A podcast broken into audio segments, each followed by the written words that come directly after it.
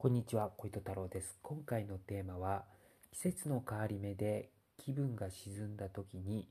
やり過ごす方法ということで話していきます。で、最近ですね、急に秋っぽくなってきたというか、ちょっとやはり気温が下がってですね、まあなんか寒くなりましたよね。で、なんかすごい乾燥もしてて、で、なんか僕、もうなんか荒れやすいので、なんか早速もうなんか荒れてきて、ハンドクリームをね、なんかこう、こまめに塗らないと本当手がねあの痛くなってくるんですけれどもあのカサカサして。あのはいなのでねハンドクリームはよく塗ってるんですけどもあとですねなんか花粉の影響もあるのかなんか鼻水が止まんなくてもうなんか大変なんですけどやっぱりこう体にがですね変化するとなんか心も変化するのかなんかねちょっとしたことでねすごく落ち込んでしまったりとかですね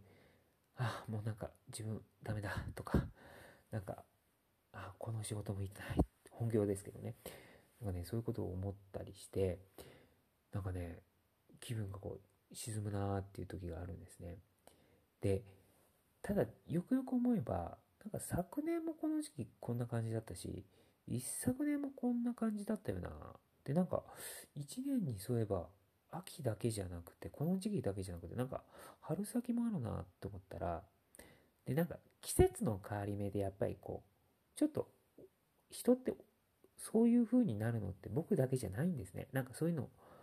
よくありますみたいな感じなので、まあおそらく人間は、まあそうやって気温の変化とかで体が変化するとちょっと心もなんか影響を受ける、まあそういう生き物なんだなっていうふうに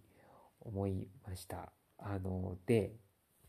僕はですね、20代の時にも、こういうね、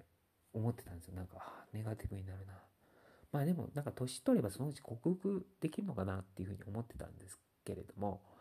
だこの年になってもですね、ちょっと今日いろいろ思ってたんですけど、これ克服できてないなと思ったんですね。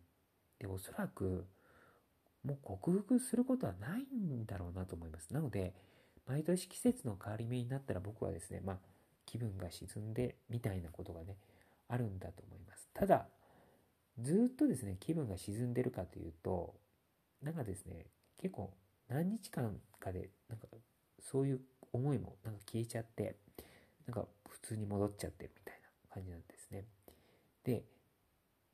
要はどういうことかなっていうと、まあ、なんとなくやり過ごす方法を、まあ自分は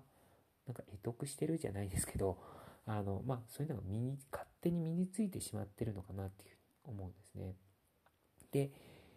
まあ、それはですね、まあ、なんとか生きていくぞ、みたいなのがあれば、まあ、やっていけるっていうことでもあるのかなとは思うんですけど、で、とりあえず、2つ、僕、方法あるかなと思います。あの、気分が、えー、季節の変わり目で気分が沈んだ時にですね、あの、やり過ごす方法。で、これ、本当にですね、あの、気分、季節の変わり目でちょっと気分が落ちつ、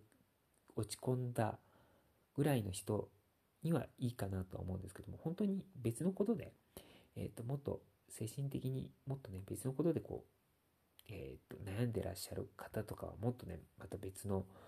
治療とかになると思うので、あくまでもね、季節の変わり目でちょっとなんか気分が軽く落ち込んだ人向けというふうに思ってください。で、一つがですね、何かに打ち込むことですね。これは僕の場合はね、ずっとブログでした。何か、あの、ああ、ダメだ、とか思った時でも、一応僕はブログというのがあったんで、なんかそれをね、こう書いてたり、こう調べたり、なんかそういうブログ関連の本読んでると、まあ気分がね、紛れることってよくありました。で、まあ書いてる時も、ああ、なんか自分ブログあってよかったな、っていうふうには思ってましたね。まあ、特にですね、まあ一人暮らし